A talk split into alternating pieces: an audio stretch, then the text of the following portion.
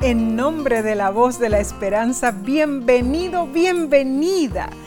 Romanos 11:33 dice, oh profundidad de las riquezas de la sabiduría y de la ciencia de Dios. Es hermoso estudiar la Biblia, hermanos. Recuerda, si estás en las redes sociales, comparte este repaso para que otros sean bendecidos. Amén. En esta ocasión tenemos dos lindos mensajes. Así es. Ahora, ¿cuáles son esos mensajes? Ah, bueno, bueno. Ah, Fanny Guerrero nos escribe desde Argentina. Y Fanny dice, Dios bendiga su programa, los escucho hace un año. Soy bendecida con cada estudio. Amén. Que así sea con todos mis hermanos que estudian con la voz de la esperanza. Hermana Fanny, Dios le bendiga. Amén. Le saludamos en Cristo y oramos por usted. Así es. Y Carolina Keenan nos escribe desde Casa Grande, Arizona, Oh. Omar. No muy lejos de aquí, ¿no es cierto? Claro.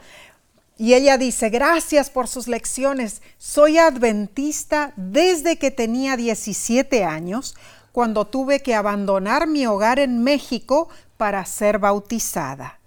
Todo fue posible por la gracia de Dios, dice ella. Tengo 81 años. Oh, qué lindo.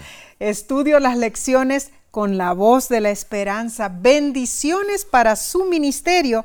Los conocí cuando estuvieron como pastores en la iglesia central de Tucson, Arizona. Hermana Carolina, su testimonio fortalece nuestra fe. Amén. Dios le guarde con salud y bienestar. La apreciamos y, sabes, seguiremos orando por ti. Amén, amén. Alabamos a Dios en verdad por estos lindos testimonios, ¿no es cierto? Bien. Amén. Pidamos entonces, Omar, la bendición divina. Oremos. Padre nuestro que estás en el cielo, te agradecemos, Señor, por darnos esta bendición de abrir nuevamente tu santa palabra Amén. para obtener lecciones básicas, preciosas Así para es, nuestras vidas.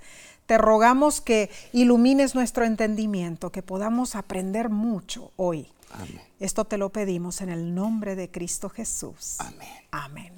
Amén. Esta semana estudiaremos la lección 11 para el 10 de junio 2023. Se, se titula El sello de Dios y la marca de la bestia, primera parte. El conflicto cósmico es entre Dios y Satanás. Hay dos marcas que distinguen a sus seguidores. La marca de la bestia y el sello del Dios vivo. El texto de esta semana está en Apocalipsis 7, versículos 2 y 3, y dice, vi también a otro ángel que subía de donde sale el sol y tenía el sello del Dios vivo. Y clamó a gran voz a los cuatro ángeles a quienes se les había dado el poder de hacer daño a la tierra y al mar, diciendo, no hagáis daño a la tierra, ni al mar, ni a los árboles, hasta que hayamos sellado en sus frentes a los siervos de nuestro Dios. Bueno, eh, viendo esto, Apocalipsis es un libro de contrastes. Sí lo es. Señala las diferencias entre el proceder de Dios y le- el de Satanás. Claro. Y las principales cuestiones en el gran conflicto son la lealtad, la autoridad y la adoración sí. La Biblia identifica al usurpador de Dios que exige lealtad con su falso sistema de adoración. En contraste, Dios es amor y sus hijos nos deleitamos en adorarle. El concepto de la marca de Dios se remonta a la visión de Ezequiel, capítulo 9, versículos del 2 al 6, cuando se le ordenó al hombre con tintero de escribano que pusiera una señal en la frente de los que gimen a causa de las abominaciones de Jerusalén. Los que recibieran la marca serían librados de la destrucción. Asimismo, el simbolismo del sellamiento tiene un paralelo en el pensamiento escatológico judío. Uno de los salmos de Salomón, obra pseudoepigráfica del siglo I antes de Cristo, declara: La llama del fuego y la ira contra los injustos no los tocarán, porque la marca de Dios está sobre los justos para salvación. Y el apóstol Pablo también aplicó el símbolo del sellamiento a la experiencia de recibir al Espíritu Santo, sí, en la conversión y el bautismo, según lo vemos en 2 Corintios 1, 22. El sello sobre los fieles de Dios es la marca de la verdad o la señal de la aprobación divina que testifica de nuestra semejanza a Cristo en carácter. ¿Sabes decir? Los sellados somos hijos de Dios. Gloria a Dios. Su sello garantiza esa verdad. Amén. Y la señal distintiva del sello es el cuarto mandamiento. Dije la señal distintiva del sello. Amén. Amén. Ahora hay otra marca, la de la bestia. Uy, uy, uy. El libro Maranata, el Señor viene, página 218, dice, si se os ha presentado la luz de la verdad que revela el día de reposo señalado por el cuarto mandamiento, que muestra que la palabra de Dios no hay fundamento para la observancia del domingo, y sin embargo seguís aferrándoos al falso día de reposo, recibís la marca de la bestia. ¿Cuándo ocurre esto? Cuando obedecéis el decreto que os ordena dejar de trabajar el domingo para adorar a Dios, entonces consentís en recibir la marca de la bestia y rechazáis el sello de Dios. Y el mismo libro, ¿sabes? Eh, ahí en la página 209 añade, nadie hasta ahora ha recibido la marca de la bestia. El tiempo de prueba no ha llegado aún. Hay cristianos verdaderos en todas las iglesias, sin exceptuar la comunidad católica romana.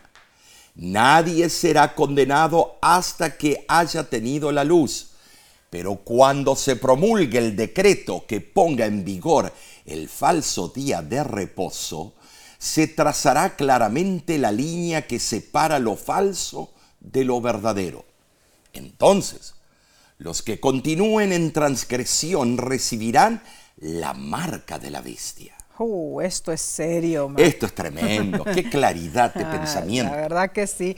Bueno, mis hermanos, Dios nos ayude a estar listos cuando llegue ese momento, ¿no es cierto? Bien, analicemos la lección del domingo 4 de junio titulada Perseverancia firme. Apocalipsis 14 presenta mensajes notables. Eh, por ejemplo, en el sí, versículo 7 en adelante, eh, vemos el primer ángel. Adoremos al Creador. Eso es lo que él dice. Versículo 8, el segundo ángel nos advierte sobre Babilonia, un sistema religioso falso. Así es. Y los versículos 9 y 10, el tercer ángel exhorta sobre la adoración a la bestia, declarando a gran voz, Megalfoné, si alguno adora a la bestia y a su imagen y recibe la marca en su frente o en su mano, él también beberá del vino de la ira de Dios. Esto es bravo, Nesí. Oh, sí, pero Apocalipsis 14, versículo 12, da las características del remanente. Amén, gloria a Dios. Número uno, el remanente tendrá paciencia. Upomoné en el griego, ¿no? La traducción como perseverancia o tesón sería más adecuada aquí. ¿no es Tremendo. El remanente luchará intensamente contra la bestia y su imagen se hará todo esfuerzo posible para obligar a que el remanente se una con el movimiento promovido por la segunda bestia. Incluso será amenazado con aislamiento y muerte. Y sabes, Nancy, al mismo tiempo que todo eso está sucediendo, Satanás obrará con engaños de iniquidad ¿Cierto? para hacer parecer que el poder de Dios se manifiesta en su movimiento falso. Pero, en medio de toda prueba, el fiel remanente perseve- va a perseverar con paciencia hasta el fin y se mantendrá en integridad completa. Número dos, el remanente será santo, tendrá santidad en el griego hagios. Esto no denota necesariamente personas ya perfeccionadas en la santidad, no, no, no. Más bien se refiere a aquellos que por su profesión de fe y bautismo son considerados por Dios separados del mundo y consagrados a Él. El número 3, vemos que guardan los mandamientos en el griego en tolé. Esta declaración es muy significativa por el contexto circundante. El mundo, al estar cautivo por los engaños satánicos, se inclinará delante de la bestia y su imagen y cumplirá sus dictados y decretos. Pero el remanente se negará a seguir sus exigencias porque guardan la ley de Dios. Y la ley de Dios es importante, porque el asunto crucial del conflicto será el cuarto mandamiento. Los cristianos concuerdan en términos generales en cuanto al carácter obligatorio de los otros nueve mandamientos. Pero a principios de la era cristiana se comenzó a poner a un lado el sábado, el séptimo día de la semana, y a sustituirlo por la observancia del domingo como día de culto. Omar, los cristianos que guardan el domingo presentan diversas razones, razones, ¿no es cierto?, para observar ese primer día de la semana. Eh, y, lo hacen lógicamente en lugar del séptimo. Inclusive ellos se sienten autorizados para despreciar las exigencias del mandamiento original. Algunos afirman sí que los diez mandamientos fueron abolidos. ¿Mm? junto con todas las leyes ceremoniales del Antiguo Testamento. Mm. O sea que eh, no matarás fue abolido, oh. no adulterarás fue abolido. Ah, Lo que les conviene es abolido. Otros sostienen que el elemento temporal del cuarto mandamiento es ceremonial, pero que la orden de observar un día en siete es una obligación moral. Ahora, estas opiniones no se basan en las escrituras. No. La iglesia romana afirma que transfirió el carácter sagrado de un día al otro por autoridad divina. Sin embargo, no podemos aceptar esta posición porque la Biblia y solamente la Biblia debe ser nuestra regla de fe. Amén. El asunto llegará a su punto culminante cuando Babilonia la Grande se imponga sobre el Estado para que obligue la observancia del domingo por ley civil. Será algo imperativo y se decidirá castigar a todos los que no le obedezcan. Mm, ahora, hay otra característica del remanente. La número cuatro. número cuatro dice que tienen la fe de Jesús. Amén. Es interesante notar que Apocalipsis 14, 12, el Apocalipsis 12, 17 y 19, 10 presentan esta misma característica o cualidad del remanente, pero, pero Omar utilizan diferentes expresiones, ¿no es cierto?, en los tres versículos. ¿Cómo que? A, causa de esto, eh, se deduce que las siguientes declaraciones son sinónimas, ¿no es cierto? Están hablando de lo mismo. Exacto. Aunque se enfocan en distintos aspectos del mismo concepto.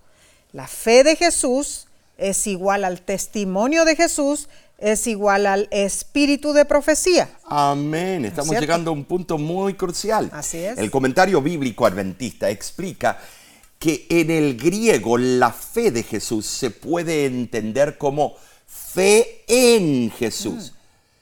El remanente se distingue de los adoradores del poder de la bestia porque aman a Jesús y obedecen sus mandamientos. Amén.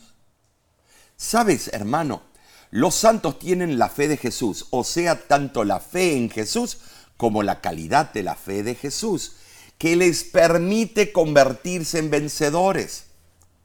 Su fe resulta en obediencia y les permite estar de pie cuando la mayoría en este mundo se incline, incline ante el poder de la bestia. ¿Saben? Sí, tener la fe de Jesús significa que Jesús vive en nosotros, por nosotros, para nosotros. Amén, amén. Lo cierto es que podemos guardar los requisitos divinos, pero lo hacemos porque por el poder de en nosotros. Claro el pueblo remanente honra los mandamientos de Dios y los observa. pero no con un sentido legalista, sino como una revelación del carácter de Cristo, quien mora en el corazón del verdadero creyente. Al vivir por fe, hermanos, recibimos la gracia divina Así y es. nuestra vida se transforma. Tenemos la fe de Jesús y permaneceremos fieles, incluso hasta la muerte, así como lo hizo Jesús. Eh, Jesús sí. dejó ejemplo. Yo te voy a decir algo. La fe de Jesús es cru- crucial. La, la fórmula de las características del remanente del tiempo del fin dice: aquí está la paciencia de los santos. Paciencia, santidad. Guardan los mandamientos de Dios, no es- son de los No, no, judíos. no, no. Jamás fueron de los judíos. Él lo escribió con su propio dedo. Estamos hablando no de las leyes ceremoniales, sino de las diez palabras. Claro. Y luego dice la fe de Jesús. La preposición de es de pertenencia.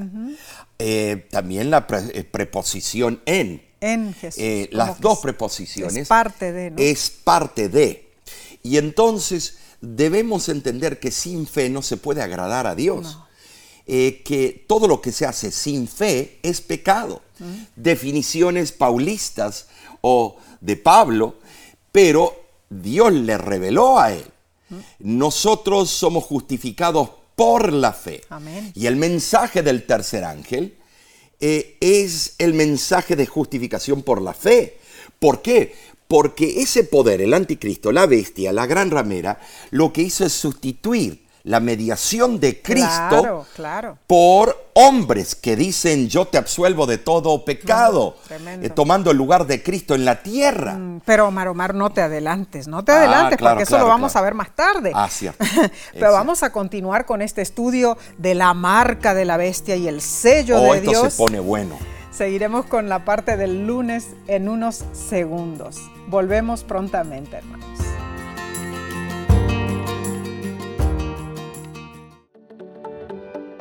En nuestra aplicación puedes encontrar más contenido como este que te ayudará en tu vida espiritual.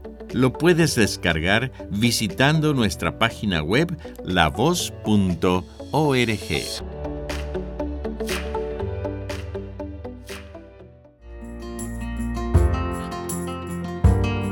Gracias por acompañarnos. Estudiar la Biblia es un privilegio celestial, hermanos.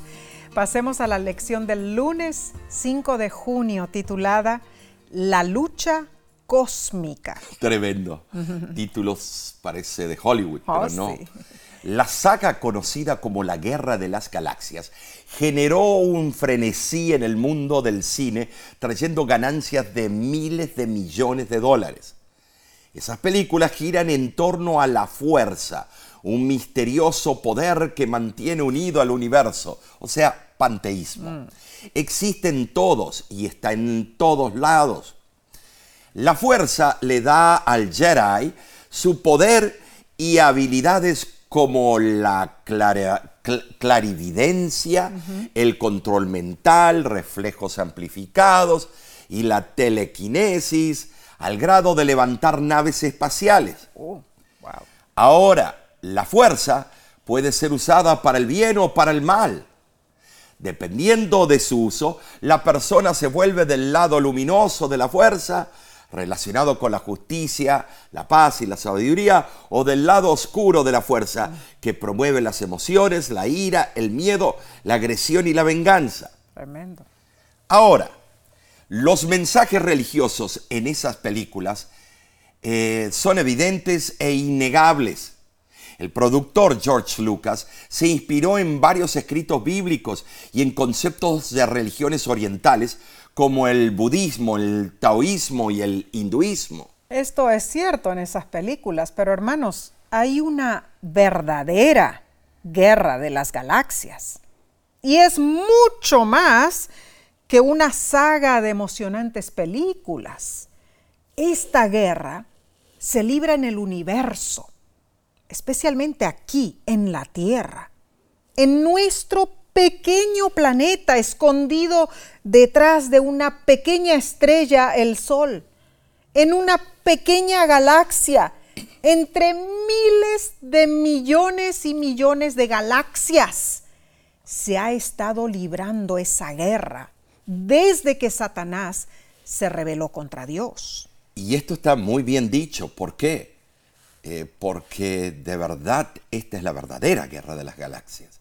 Sin embargo, esta guerra cósmica ya tiene un vencedor. Amén. Cristo Jesús derrotó a Satanás y al pecado cuando murió en la cruz del Calvario. Su sacrificio es inigualable. Leamos lo que Cristo pasó en la cruz del Calvario en Mateo capítulo 27, versículo 45 al 50. Y dice así, y desde la hora sexta hubo tinieblas sobre toda la tierra hasta la hora novena. Cerca de la hora novena Jesús clamó a gran voz diciendo, Eli, Eli, lama sabactani. Esto es, Dios mío, Dios mío, ¿por qué me has desamparado? Algunos de los que estaban allí decían al oírlo, a Elías llama este, y al instante corriendo uno de ellos tomó una esponja y la empapó de vinagre y poniéndola en una caña, le dio a beber. Pero los otros decían, deja, veamos si viene Elías a librarle. Mas Jesús, habiendo, habiendo otra vez clamado a gran voz, entregó el Espíritu.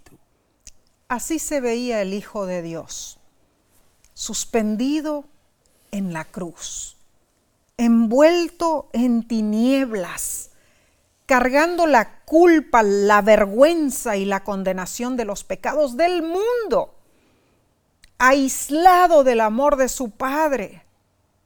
Pero durante toda su vida, Jesús dependió de la relación que tenía con su Padre Celestial.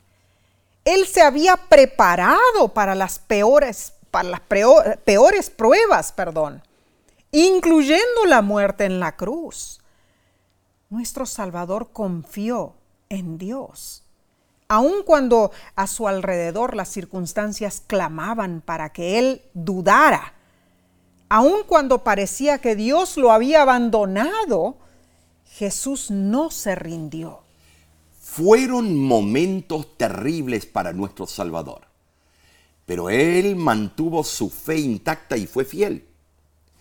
Sabes, eh, la sierva del Señor añade en el libro Deseado de toda la gente, es página 704, lo siguiente. Entre las terribles tinieblas aparentemente abandonado de Dios, Cristo había apurado las últimas heces de la copa de la desgracia humana. En esas terribles horas había confiado en la evidencia de que era aceptado de su Padre. Por la fe confió en aquel a quien había sido siempre su placer obedecer. Y mientras sumiso se confiaba a Dios, desapareció la sensación de haber perdido el favor de su Padre. Por la fe, Cristo venció. El autor de la lección comenta que la fe de Jesús es una fe tan profunda, tan confiada, tan comprometida, que ni los demonios del cosmos, ni las pruebas en la, en la tierra pueden sacudirla. Es una fe que confía cuando no puede ver, que cree cuando no puede entender, que se aferra cuando hay poco a qué aferrarse. Amigos, la fe de Jesús no es algo que nace de nosotros mismos. Es un don que recibimos de Dios que nos conducirá en medio de la crisis que se avecina. La fe de Jesús que mora en nuestro corazón nos permite adorar a Cristo como nuestro Creador y Redentor y nos permitirá perseverar con paciencia cuando se imponga la marca apocalíptica de la bestia. Pero la fe de Jesús no es algo que aparece repentinamente de la nada, mis hermanos. Omar, si somos parte del pueblo de Dios, y que lo somos, amén. Ahora debemos vivir por fe, hermanos. Tremendo. Día a día, en tiempos buenos y malos. Cuando sentimos que Dios está cerca y cuando parece estar lejos. El justo por la fe vivirá, dice Habacuc 2.4. Tremendo. El tiempo de preparación es ahora. Si ahora sobrellevamos cada prueba con fe, estaremos firmes en cualquier situación. Bien, prosigamos entonces con la lección del martes 6 de junio titulada Cosechamos lo que sembramos. Y así es. Según la marca que elijamos, cosecharemos lo que sembramos. ¿Cierto? Si negamos la marca de la bestia, Apocalipsis 13, versículo 15 al 17, describe lo que enfrentaremos como pueblo de Dios. Y dice, y se le permitió infundir aliento a la imagen de la bestia para que la imagen hablase e hiciese matar a todo el que no la adorase. Y hacía que a todos, pequeños y grandes, ricos y pobres, libres y esclavos, se les pusiese una marca en la mano derecha o en la frente, y que ninguno pudiese comprar ni vender sino el que tuviese la marca o el nombre de la bestia o el número de su nombre. Tremenda es, Tremendo, esa cita, ¿no es cierto? tremendo. La Biblia es clara, la profecía de la marca de la bestia, hermanos, señala intolerancia religiosa, Claro. boicot económico, persecución y decreto de muerte. Es. Pero hermanos, aunque no parezca, es un mensaje alentador. ¿Por qué lo digo? Porque en los peores momentos Dios sus- sustentará a su pueblo.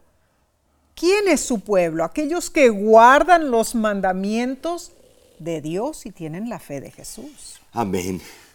La verdad que sí. Eh, ahora la Biblia explica que la imagen simbólica apocalíptica fue empoderada por el señorío de la segunda bestia, la que obra milagros.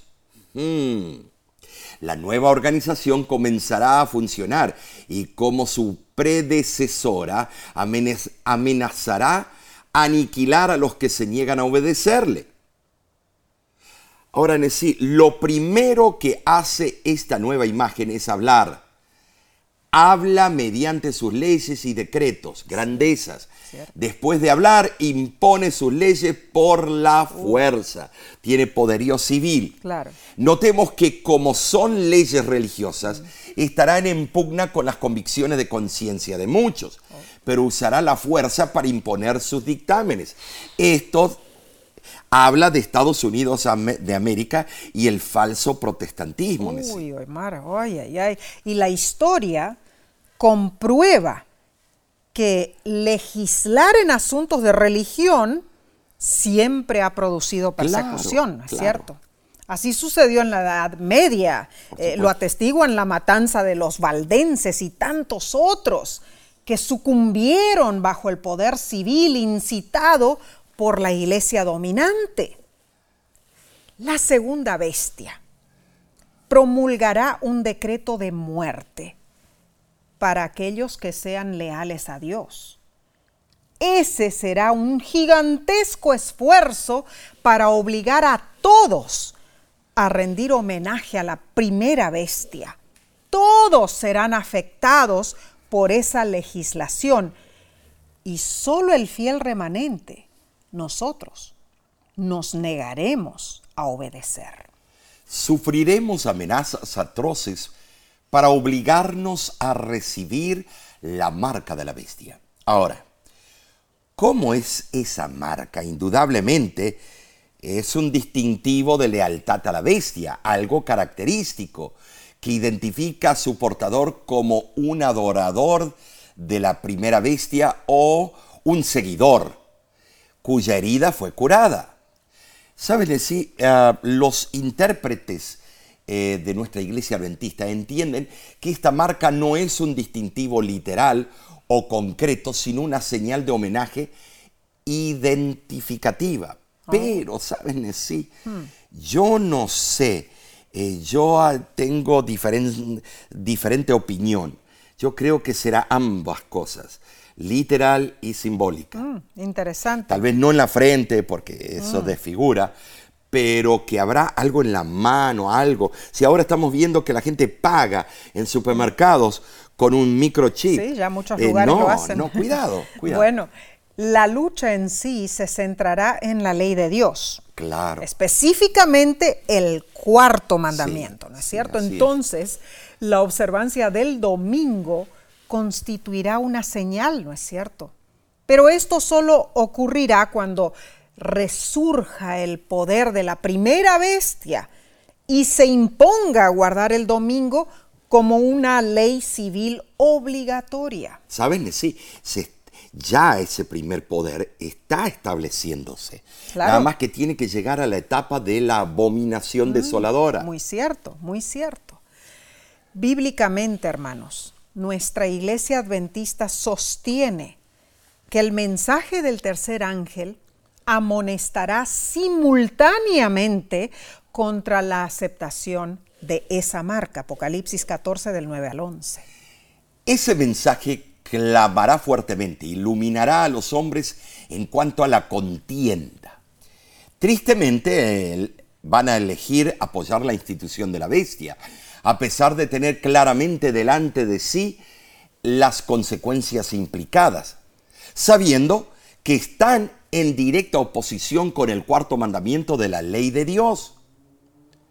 Esos rendirán homenaje al poder de la bestia y recibirán su marca. Esa marca en la mano o en la frente indica que están afectadas sus acciones y sus pensamientos de quienes reciben la señal. Puede referirse a dos clases de personas. Los que se someten a los decretos de la bestia por conveniencia y los que lo hacen por convicción personal. Además, Omar, dice que vendrá un edicto que no se podrá comprar ni Claro, vender. Tiene que ¿Es ser algo económico. No, no vamos a poder comprar ni vender si no tenemos esa marca. Claro. Esa drástica medida se impondrá. ¿Para qué? Para obtener la sumisión a los mandatos de la imagen. Pero no será eficaz. No, porque existirá el, el mercado, como dicen, Claro, trucho. claro. Y entonces eso conducirá al decreto de muerte. Ah, ahí viene el asunto. La profecía de la marca de la bestia es el eslabón final en la cadena impía formada por Satanás. Sí lo es. Eh, Saben decir, el decreto de muerte viene porque ya las plagas empezaron a caer y quieren sacarse de encima ese efecto. Claro. Como las persecuciones anteriores, está diseñada para obligar a todos a ajustarse a un conjunto de creencias falsas y a un sistema de culto autorizado, debemos nosotros darnos cuenta para dónde va todo esto. Oh, tremendo. Ahora, el título del estudio de este día es Cosechamos lo que sembramos, ¿no es cierto? ¿Cómo se relaciona esto Causa con la marca de la bestia? Bueno, Gálatas capítulo 6, versículos 7 y 9 dice lo siguiente. Todo lo que el hombre sembrare, eso también segará. No nos cansemos, pues, de hacer bien, porque a su tiempo segaremos. Entonces, Omar, el diablo intenta engañarnos. Oh, claro. Arrastrará in- incluso a los cristianos profesos. ¿Para qué? Para recibir la marca de la bestia. Debemos sembrar lo bueno en nuestro corazón, hermanos. ¿Para qué? Para poder cosechar lo bueno. Dios es quien nos for- fortalecerá y nos preservará durante los venideros tiempos difíciles que vendrán. Eh, y- y Será- sí, será me- muy difícil, Serán difíciles. Sí, sí, y te voy a decir por qué. Porque todo el mundo se va a unir por la paz. Oh, sí. Se va a unir para mejorar la sociedad. Se va a unir por razones buenas. ¿Y cómo ese grupo, ese grupo rebelde, ese grupo no quiere el bienestar del mundo y la sociedad, te das cuenta por dónde va a ir este Claro, asunto. claro. Las convicciones van a ser dejadas a un lado. Es cierto. Entonces, cambiemos la constitución de todos los países, cambiemos los principios básicos de la sociedad por el bien de la humanidad.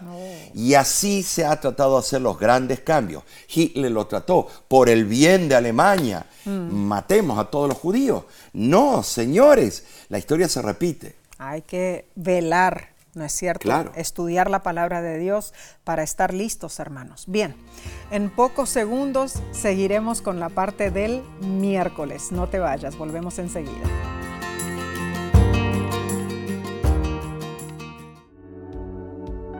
Con seguridad estás disfrutando este estudio de la escuela sabática. Te invitamos a buscarlo en formato de video por nuestro canal de YouTube. Lo puedes encontrar en youtube.com diagonal La Voz de la Esperanza.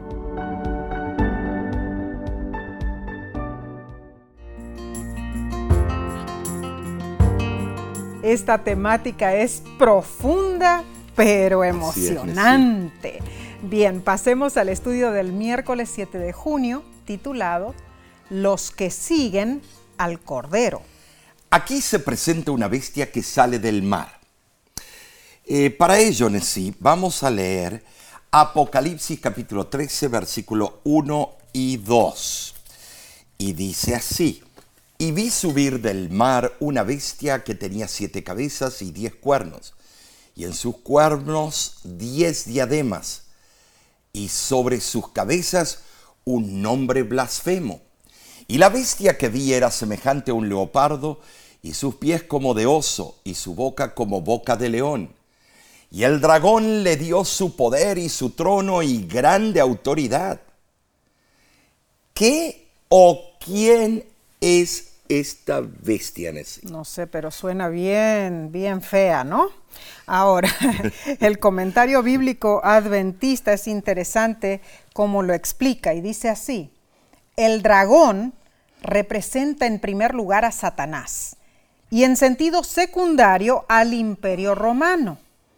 El poder que sucedió al imperio romano, que recibió del dragón su poder y su trono y grande autoridad, fue claramente la Roma papal.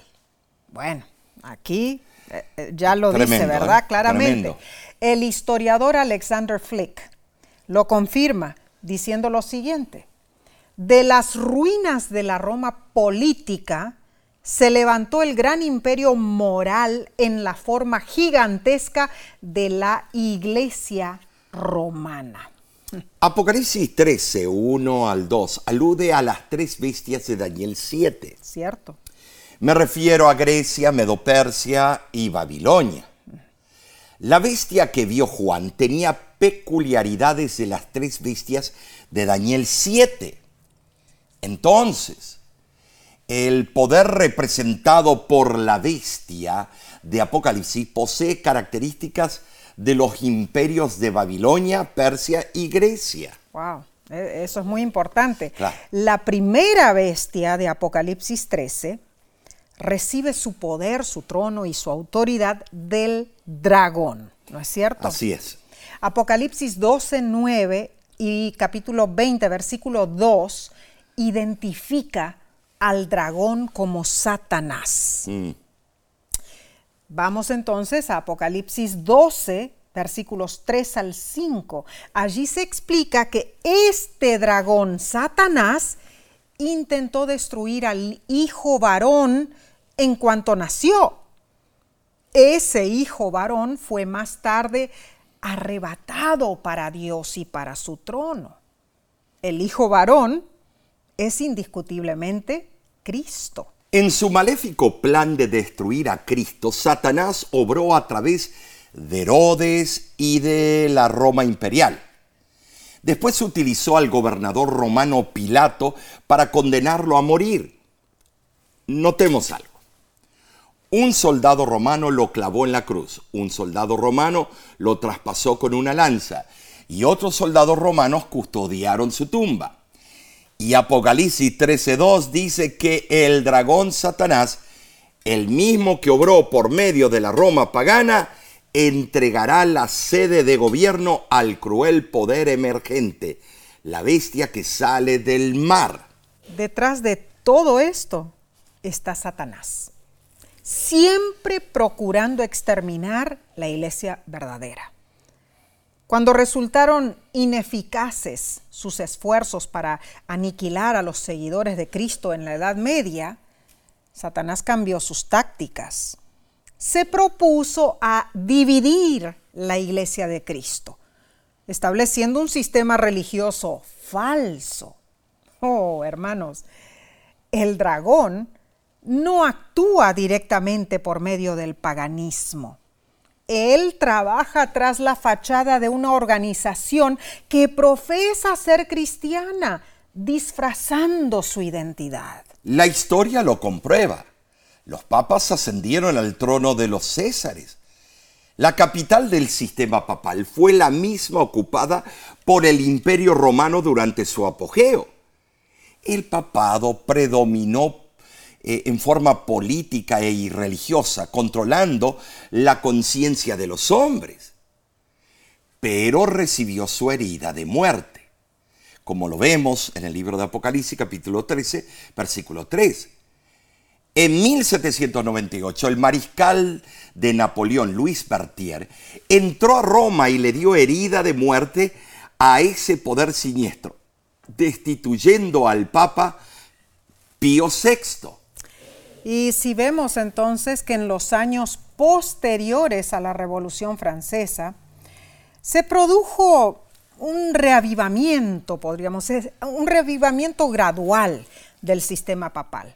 Pero este sufrió un nuevo golpe en 1870, cuando le fueron quitados los estados papales. Sin embargo, algo importante ocurrió en 1929 con el Tratado Laterano. Allí, en ese momento, se restauró el poder temporal del Papa. Recibió el gobierno de la ciudad del Vaticano y una sección de 44 hectáreas de la ciudad de Roma. Pero las profecías apocalípticas contemplan que habrá una restauración más abarcante de ese poder. Si notamos, el apóstol Juan en realidad vio la herida completamente curada. Así lo insinúa el texto original eh, en griego de Apocalipsis capítulo 13 versículo 12. Y después de ese cabal restablecimiento, todos los moradores de la tierra, con excepción de unos pocos fieles, adorarán a la bestia. Ahora, debemos de notar eh, de que todavía no ha sido curada completamente la herida, que en el griego es la palabra pleje, eh, sino eh, ha sido parcialmente curada porque todavía no tiene los poderes plenipotenciarios de la abominación desoladora. Ahora, sí eh, esa adoración total aún se halla en el futuro. Claro que sí. Aunque el, el, papado es homenajeado en ciertos sectores del mundo, aún hay enormes conjuntos de humanos que no le rinden pleitesía. Cierto. Pero esto cambiará porque surge otra bestia en Apocalipsis 13:11 que sube de la tierra, Estados Unidos de América, robusteciendo la orden de adorar a la primera bestia cuya herida fue sanada, mm. con el poder militar que oh, tiene. Claro que sí. Terribles eventos, hermanos. Pero Apocalipsis 14:4 dice que Dios tiene un pueblo, un pueblo que sigue al Cordero. Hermanos, tendremos que decidir, decidir entre dos bandos o estaremos a favor de Cristo o en contra de Cristo, ¿no es cierto? No, hay otra. o sea, no, no, habrá término medio. Si no nos comprometemos con Jesús, nos comprometeremos con Satanás. Hmm. En Mateo capítulo 10, a versículo 22, Jesús dijo lo siguiente, y seréis aborrecidos de todos por causa de mi nombre. Mas el que persevere hasta el fin, éste será salvo. Hermano, hermana, ¿cuán dispuesto estás a aguantar hasta el fin? ¿Te mantendrás del lado de Jesucristo? Saben, sí. con solo mencionar nuestra creencia o el nombre de nuestra iglesia, enseguida la gente pone una barrera, enseguida la gente... ¿Por qué? Porque no tienen armas para refutar la verdad. Entonces, eh, eh, no, se sienten como sapos de otro pozo. Eh, no, no, no encuentran cabida, porque el conocimiento trae o nos lleva a la verdad y la verdad incomoda. Claro, claro. Entonces, sí, eh, por eso el pueblo de Dios no será querido. No, porque dirá las cosas como son. Entonces, ¿seremos parte de ese pueblo de Dios? Ay, ojalá que sí. Ah, si no, estaremos de parte, de, ya tú sabes de quién. Amén. Que quedemos y nos mantengamos de parte de Cristo, hermanos. Bien, vayamos al estudio del jueves 8 de junio titulado Jesús nuestro único mediador. amén y amén. Así debe terminar una lección. La bestia del Apocalipsis es un poder religioso apóstata. Surge de la Roma pagana y se convierte en un sistema de adoración que está hasta el día de hoy, Nesí. Según Apocalipsis capítulo 13, versículo 5, la bestia tiene autoridad y es un poder blasfemo. Sí. Eh, en el Nuevo Testamento, sí, la blasfemia ocurre cuando un hombre asume los privilegios de Dios. Así es. Esto es importante, cuando viene alguien a confesarse, el sacerdote está tomando el lugar de Cristo, cuando dice, ego y mí te absuelvo, absolvo de todo pecado. Oh, cierto, bueno, además cualquier hombre eh, blasfema cuando pretende ser Dios. Claro. Como dijiste, toma el lugar de Dios. Y, lo que tiene en su corona, Vicarius Filii Dei. Mm, mm, tremendo. vicario hijo de Dios. Así es. Primera de Timoteo 2.5 enseña que hay solo un mediador entre Dios y la humanidad, Jesucristo hombre, ¿no es cierto? Eh, estás en lo cierto. Sabes, en, en contraste, la iglesia romana enseña que el sacerdote es mediador entre Dios y la humanidad, pero ¿acaso ¿No es el sacerdote un ser humano pecador? Abogado tenemos para con el Padre a Jesucristo el justo. No necesitas hoy en día un sacerdote. El único sacerdote mediador está allá en el cielo. Su nombre es Cristo Jesús. El sacerdote no puede ser mediador porque Él también necesita un mediador. La propia Virgen María, la Madre de Cristo en la tierra, eh, cuando vino el anuncio de su embarazo, ella dijo, oh, mi Dios y mi Salvador. Amén, amén. Ella admitió de que necesitaba al Salvador del mundo. Claro que sí. Ahora, Omar, la iglesia romana cumple con la definición bíblica de blasfemia, ¿no? Y sí. Leamos algunas declaraciones de fuentes autorizadas de la Iglesia romana.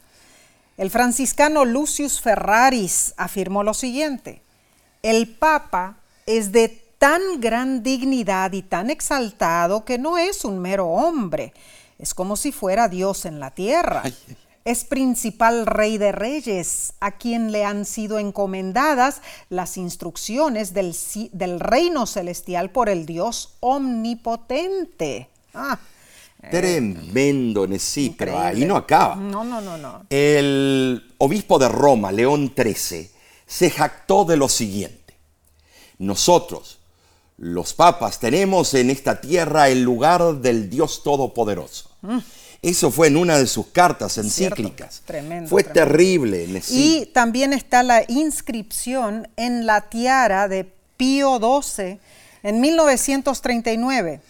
dice, Recuérdate que ese fue el Papa de la Segunda Guerra Mundial, que al principio se alió con los nazis y después eh, rompió las ligaduras. Muy cierto. Dice allí en la tiara, recibe la tiara adornada con tres coronas Tú eres ahora padre de príncipes y reyes, gobernante del mundo, vicario de nuestro Salvador Cristo Jesús. Estimados, el único gobernante que yo tengo se llama Cristo Amén, Jesús. amén. No necesito un ser humano que asuma el papel de Dios. El catecismo afirma, porque viene de la palabra del griego catesis, enseñanza, la iglesia en la Santísima Virgen llegó a la perfección, sin mancha, sin arruga. En cambio, los creyentes se esfuerzan todavía en vencer el pecado, por eso dirigen sus ojos a María. En ella, la iglesia es ya enteramente santa. Entonces, vemos nosotros que Cristo está marginado en un, Mm. en un lugar lejos en el universo porque Él está desinteresado Mm. de nosotros, Bueno, lo ponen como en un cubículo allá muy lejos, lejano a y nosotros. que ¿no es solamente estos mediadores que tenemos Ay, aquí. ay, ay, triste, triste. Estas afirmaciones se vuelven más relevantes cuando entendemos que la palabra anti, como en anticristo, no siempre significa opuesto No. o contrario. No, también puede significar en lugar de. Así En- es. entonces, anticristo también quiere decir en lugar de Cristo. que se sentará en, el, en un templo que lugar. supuestamente es de Dios Claro. y, y- y tomará el lugar de Oh, Dios esto- pensando que es Dios. Esto es blasfemia, Omar. Claro.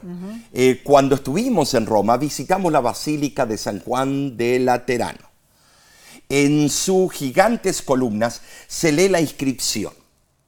Sagrada Iglesia Laterana, universalmente por la ciudad y el mundo, suprema madre de todas las iglesias. Es tremendo, ahí estuvimos y son grandísimas. ¿no? Oh, Esas sí, sí, sí, sí. Fue donada por Constantino, esa Tremendo. Iglesia, el primer emperador romano que donó una iglesia al cristianismo. Ahora, el Papa Gregorio VII, escribiendo al obispo de Metz, dijo lo siguiente, los santos padres han llamado la Santa Iglesia Romana la Madre Universal, aceptando y sirviendo con veneración a esta institución fundada por el divino poder, privilegio que fue entregado a la Iglesia desde el comienzo y confirmado a San Pedro. Hmm. Bueno, Estimados, por favor. Eh, debemos entender claramente que esa madre, esa madre iglesia, porque ellos así lo de- denominan, eh, tendrá hijas que le harán caso. Mm. Hemos leído citas impactantes, ¿no es cierto, sí, Nesí? cierto, sí, cierto. Quizá a algunos les parezca que Dios es injusto al condenar una organización religiosa que ha hecho bienes con escuelas, hospitales y servicios humanitarios. Pero debemos preguntarnos, ¿es esta organización fiel a Dios y a las enseñanzas bíblicas? ¿Qué hay detrás de su influencia mundial predicha en la profecía? ¿Qué conduce hacia la unión de la iglesia y el Estado? Apocalipsis revela que bajo los auspicios de Roma nuestra libertad religiosa será restringida.